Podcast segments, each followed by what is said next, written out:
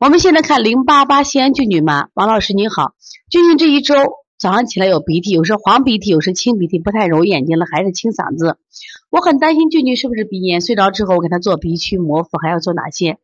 是这样，这个俊俊如果的鼻涕，如果鼻涕在什么呀？一周以内还有的话，就是就比如说我们的一周以外，十天十五天还有了，那一定是了，那一定是了。但是我们要通过做。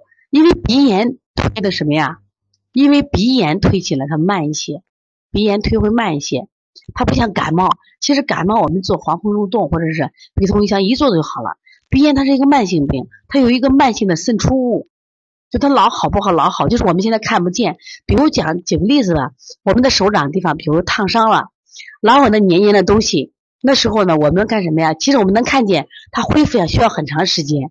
所以它有个慢性的分泌物那种鼻涕啊，但是呢，这个你不要担心它，它现在呢，你看不太揉眼睛了，都这都是有进步的。一般鼻炎都会引起孩子的近视或远视，对眼睛影响是比较大的啊。